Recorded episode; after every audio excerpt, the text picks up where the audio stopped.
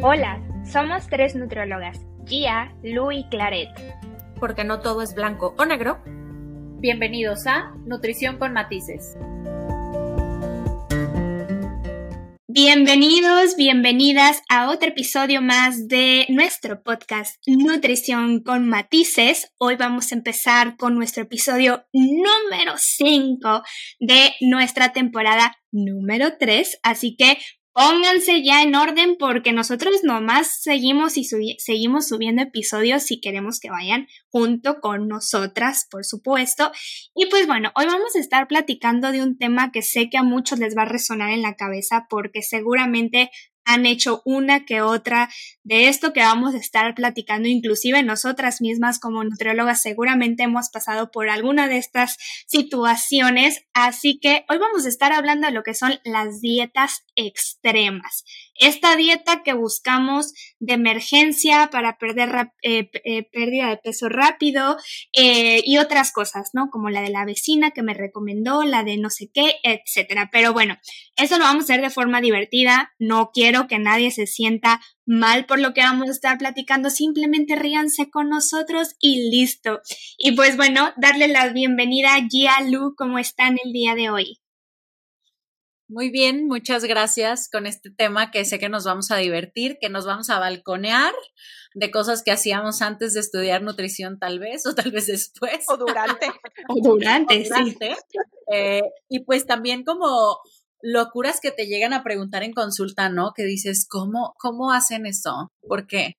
Pero va a estar divertido y bueno, esperemos sus comentarios que nos escriban qué otra dieta loca que hoy se nos olvide han escuchado. Hola a todos, ¿cómo están? Bienvenidos a esta tercera temporada. Eh, yo me encuentro muy bien, muchas gracias. Eh, y creo que es un tema interesante, divertido, polémico. Ah, y como mencionaba Lucía, creo que eh, nadie está exento de repente haber realizado alguna de estas estrategias extremas para diferentes puntos, ¿no? Desde factores estéticos, para mejorar la digestión también, para temas de rendimiento, etcétera. Creo que las dietas extremas aplican en muchas áreas de la nutrición más allá de la estética. Y bueno, platicaremos un poquito al respecto. Muy bien, pues vamos a empezar en describir algunas generalidades de lo que contienen este tipo de dietas, ¿qué les parece? Para que sé que mucha gente ya conoce a lo mejor el objetivo de estas dietas extremas, pero vamos a dar una generalidad de ellas. Voy a empezar por una y es morir de hambre. no, ya, una generalidad que llegan a tener estas dietas extremas es que realmente pues no son individualizadas, ¿no? Y ni siquiera pueden llegar a tener una adecuada estructura para cada individuo. Eso es lo que quiero decir con el tema de individualidad porque como lo hemos platicado en otros episodios y sobre todo el episodio pasado es, tenemos que tener un tratamiento nutricional o una intervención nutricional que sea de forma individual, que hagamos match con nuestras necesidades, nuestros objetivos, etcétera, y que al final estas dietas extremas, pues sabemos que las podemos descargar de todos lados, nos pueden compartir la hojita que ya les imprimieron a la vecina o simplemente, no sé, de la que teníamos del año de la canica la sacamos del cajón y la volvemos a hacer. Entonces, creo que una generalidad es esa, eh, de que no son estructuradas ni individualizadas. Y que suelen ser como lo que comentábamos, ¿no? Como de emergencia, no es una dieta que normalmente la, la gente siga como por mucho tiempo, normalmente la hacen por, no sé, tres días, una semana, dos semanas.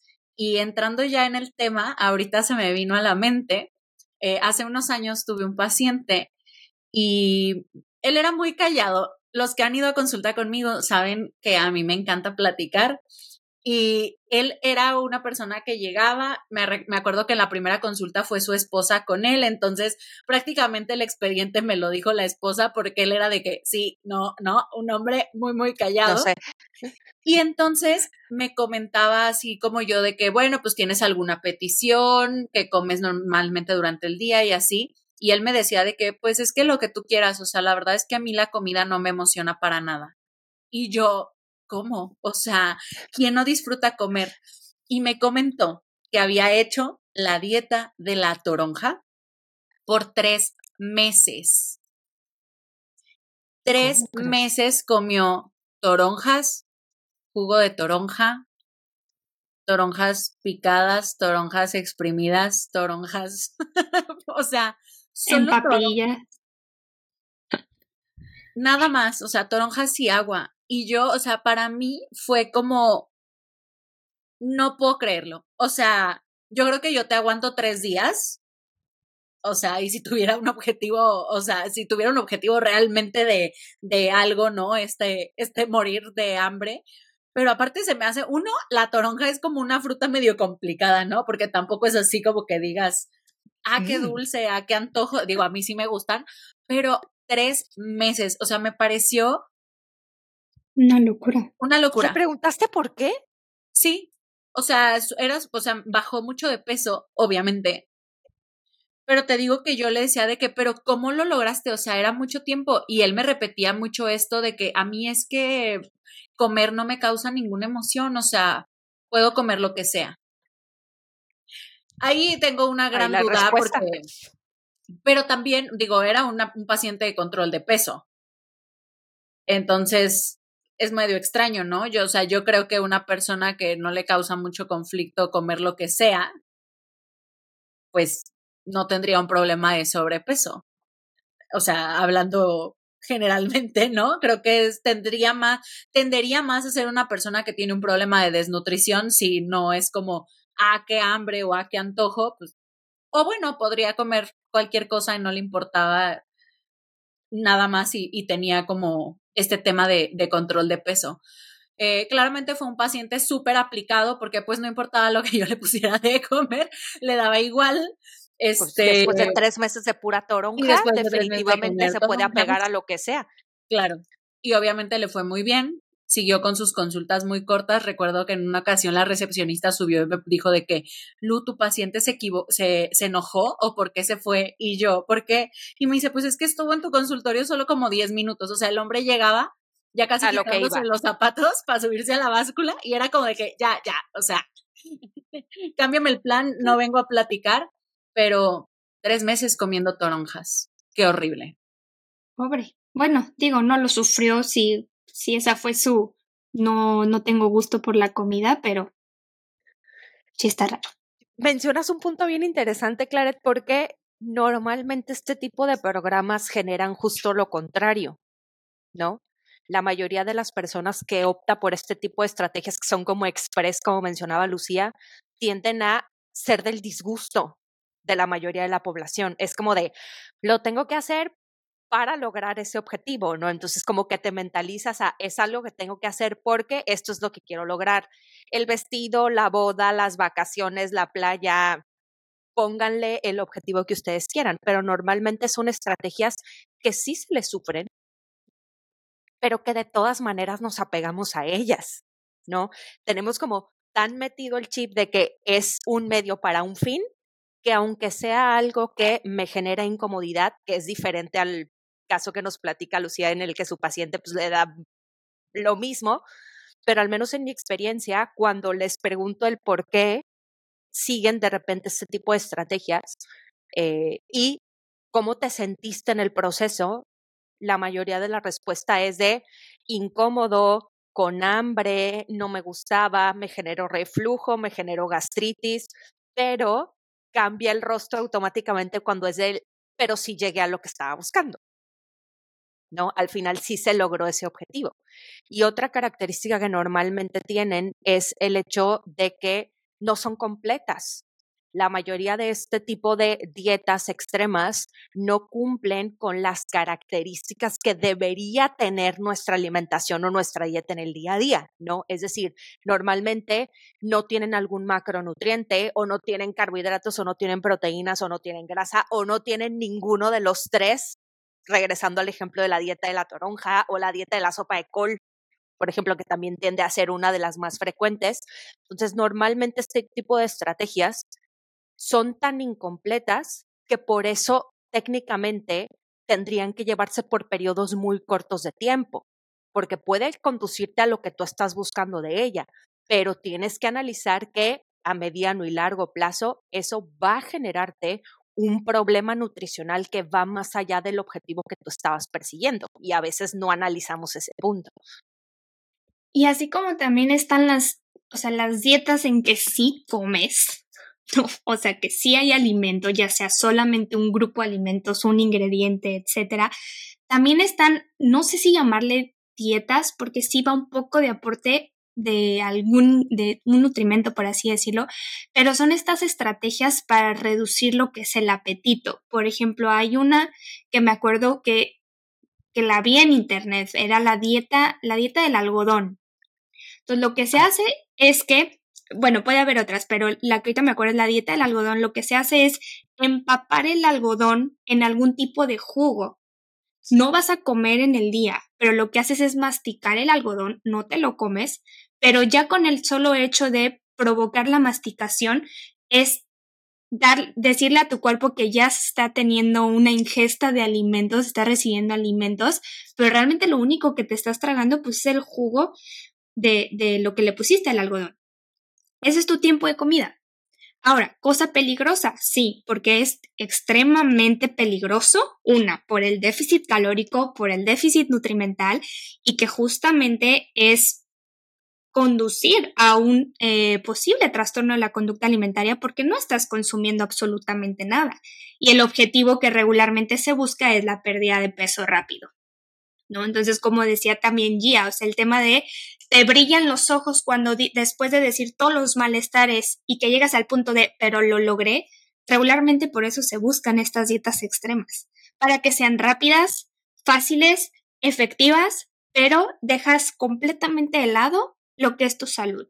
Porque al final estas dietas extremas, digo, otra vez tu paciente Lu, yo no sé cómo logró tres meses, tres meses dijiste, ¿verdad? Tres meses lo de la toronja, pero al final hay una afectación en tu metabolismo, al final hay una afectación en lo que es el tema mental y muchos otros aspectos como es el tema familiar o, o social, ¿no? Porque al final si estás apegado a una dieta extrema, ejemplo otra vez toronja, sales a comer o algo, que tú llevas tu bolsita de toronjas, tu kilo de toronjas a todos lados, no es lo único que vas a comer. Entonces, pues bueno, creo que también tenemos que analizar esta parte de eh, que tiene que ser completa, como lo decía Gia, y completa también, más bien, completa también incluye lo que es la variedad de grupos de alimentos, de ingredientes, de preparaciones y que exista dentro de esa una calidad nutrimental.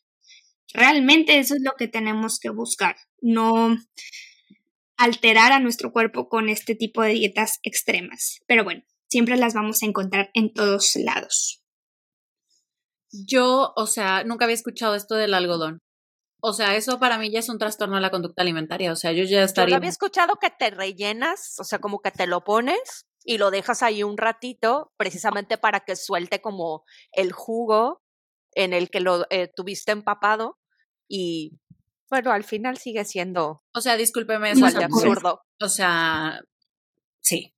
Y bueno, normalmente estas dietas, como decíamos, tienen como una temática, ¿no? Y normalmente suele ser un alimento que normalmente es una fruta o una verdura, ¿no? Que repites. Entonces, volvemos a esto, digo, al final, si haces tres días la dieta de la manzana, de la sopa de col, de la toronja, lo que sea, vas pues no hay como mucho contenido gástrico, entonces creo que en eso pues ves como la desinflamación, ¿no? Pero no se va a perder grasa tampoco. O sea, al final es como agua, como un tema digestivo. Te cerrar el vestido fue terrible pasar tres días, pero luego vas a regresar a tus eh, hábitos normales y el cuerpo vuelve a la, a la normalidad. Que bueno, es una locura a la que no tendríamos que recurrir. A mí este es un tema que me causa mucho conflicto, aunque yo me dedique al tema de pérdida de grasa, de pérdida de peso, digo, al final, pues nutrición, que es el tema más recurrente en la consulta, a mí no me cabe en la cabeza que haya gente, o sea, que estemos dispuestos a hacer todo menos, menos lo que tenemos que hacer, a cambio de perder peso. O sea, me parece una crueldad y digo, me parece una crueldad ahora desde mi punto de vista como ya como nutrióloga, ¿no? Pero si yo pienso, o sea, en lo que nos dicen las revistas, en lo que platicas con tus amigas, o sea, es como si analizamos así como, ah, voy a comer solo manzanas tres días. Es como, ¿por qué? O sea, ¿por qué estarías, tendrías que sufrir tanto?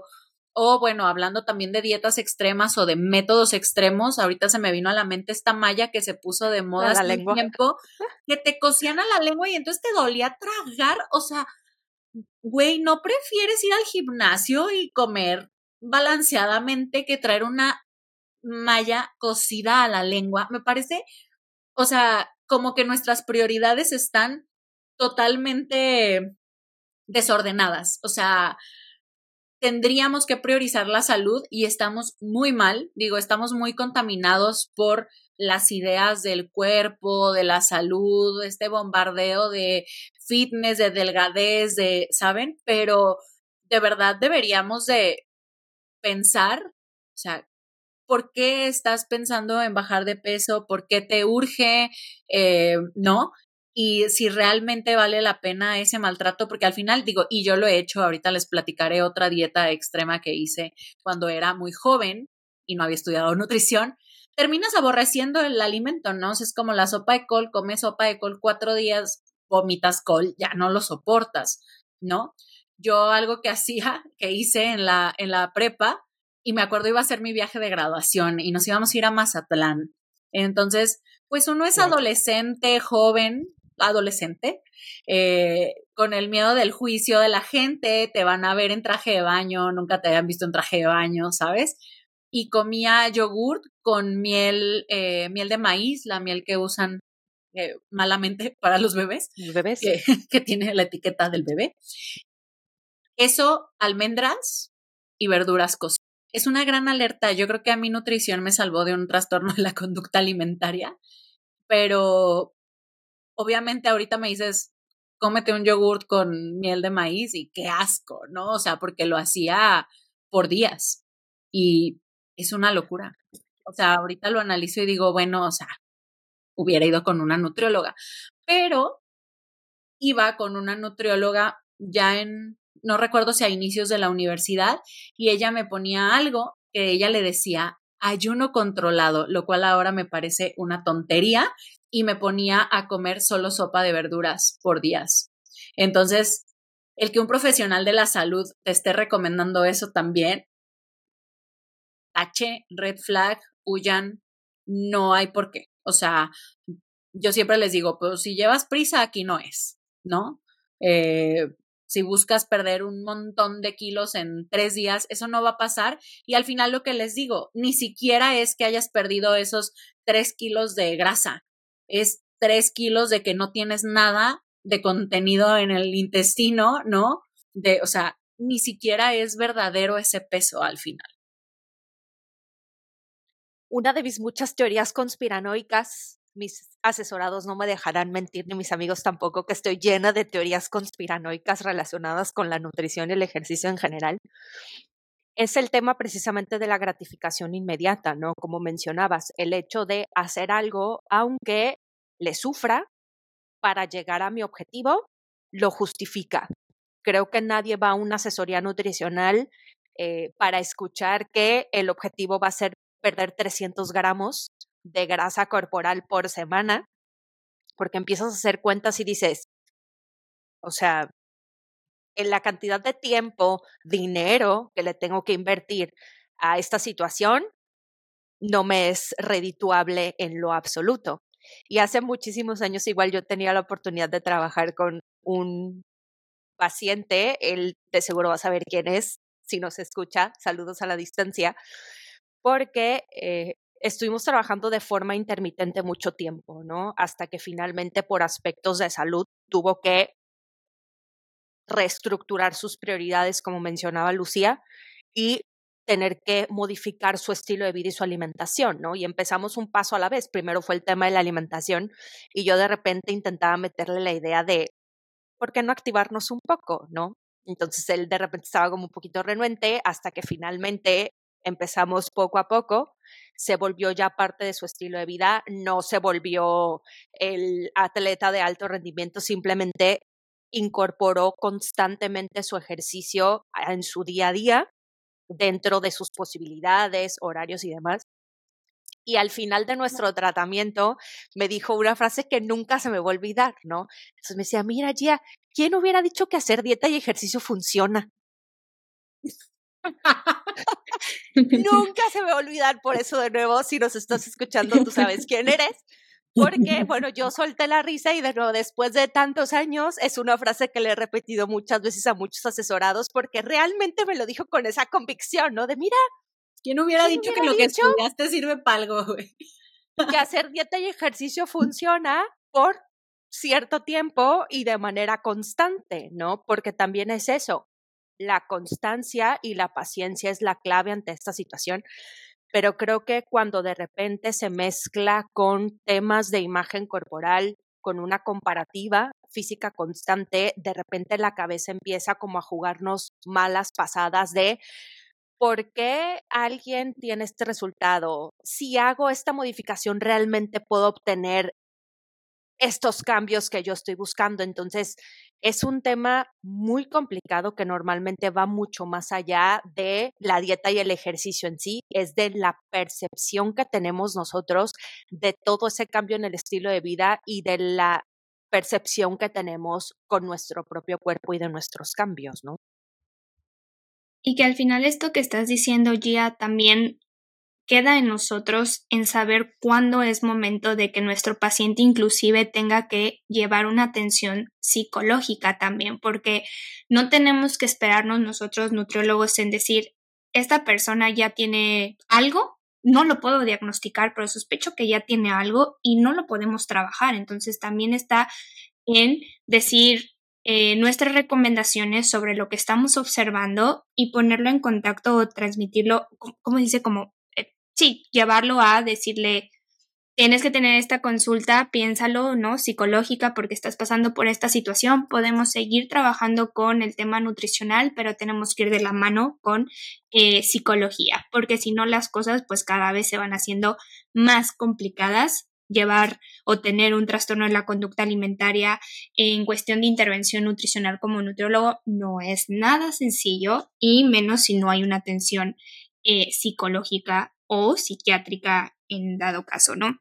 Entonces ya nada más para empezar a cerrar este interesante episodio, que al final sí fue un poquito de risa, fue un poco de que los dejamos en, pensando, ¿no? Que, que realmente por qué lo están haciendo, por qué están tomando la decisión de incluso empezar una dieta extrema o empezar a buscar una dieta extrema, no todavía hacerlo.